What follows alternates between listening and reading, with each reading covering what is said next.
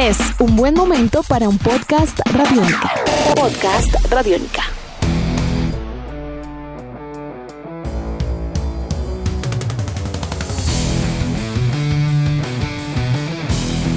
La primera competencia internacional para las Tucanes está cada vez más cerca. La selección nacional de rugby femenina ya se encuentra en tierras charrúas para encarar este gran desafío luego de ocho meses de para, con lo cual el reto que les espera no será para nada menor. Bienvenidas y bienvenidos a Tribuna Radiónica.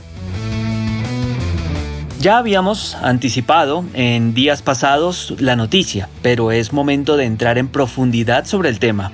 Las Tucanes se preparan para disputar el próximo 28 y 29 de noviembre el torneo Valentín Martínez, certamen de rugby sevens en la rama femenina y que contará con la participación de Brasil, Argentina, Paraguay, Chile, Perú, Costa Rica, Uruguay y por supuesto Colombia.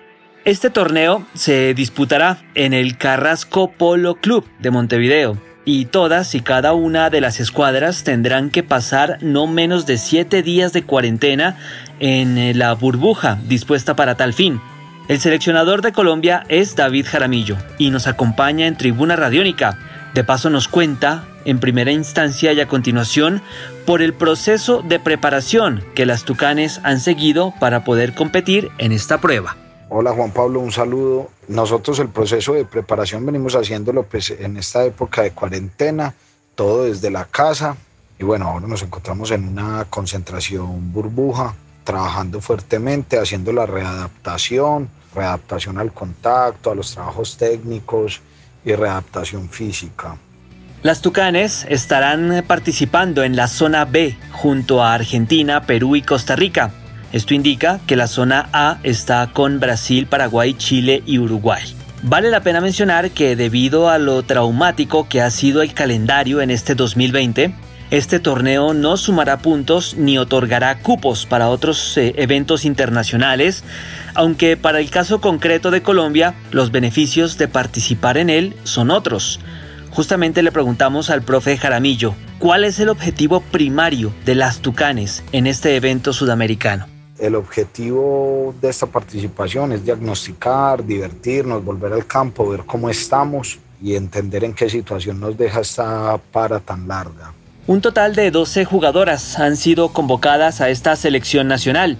Carmen Ibarra, Juliana Soto, Nicole Acevedo, Lady Soto, Marcela Osorio, Catalina Arango, Laura Mejía, Valeria Muñoz, Valentina Tapias, María Isabel Arzuaga, Laura Álvarez y Daniela Alzate ya están en Montevideo. El Fixture tiene a Colombia enfrentando a primera hora a Perú, posteriormente a Costa Rica y en la tarde de ese sábado a Argentina. Es momento de preguntarle al profe David por el análisis de este fixture, de este calendario que le correspondió a las Tucanes y cómo a priori se puede encarar. Y nos tocó un fixture, digamos, que ya hemos jugado, pero la verdad después de tanto tiempo de no jugar no sabemos cómo estén las otras selecciones, ni siquiera cómo están nosotros mismos, entonces pues tranquilos frente a eso. Históricamente Brasil ha dominado este torneo con muchísima autoridad.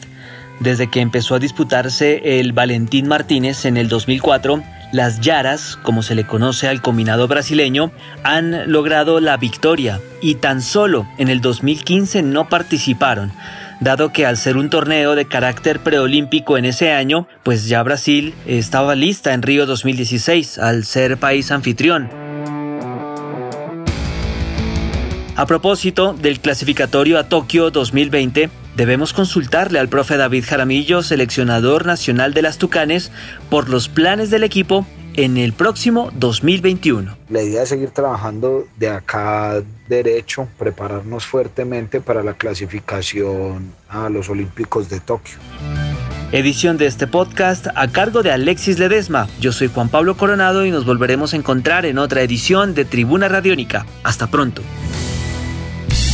Nuestros podcasts están en radionica.rocks, en iTunes, en RTVC Play y en nuestra app Radionica para Android y iPhone. Podcast Radionica.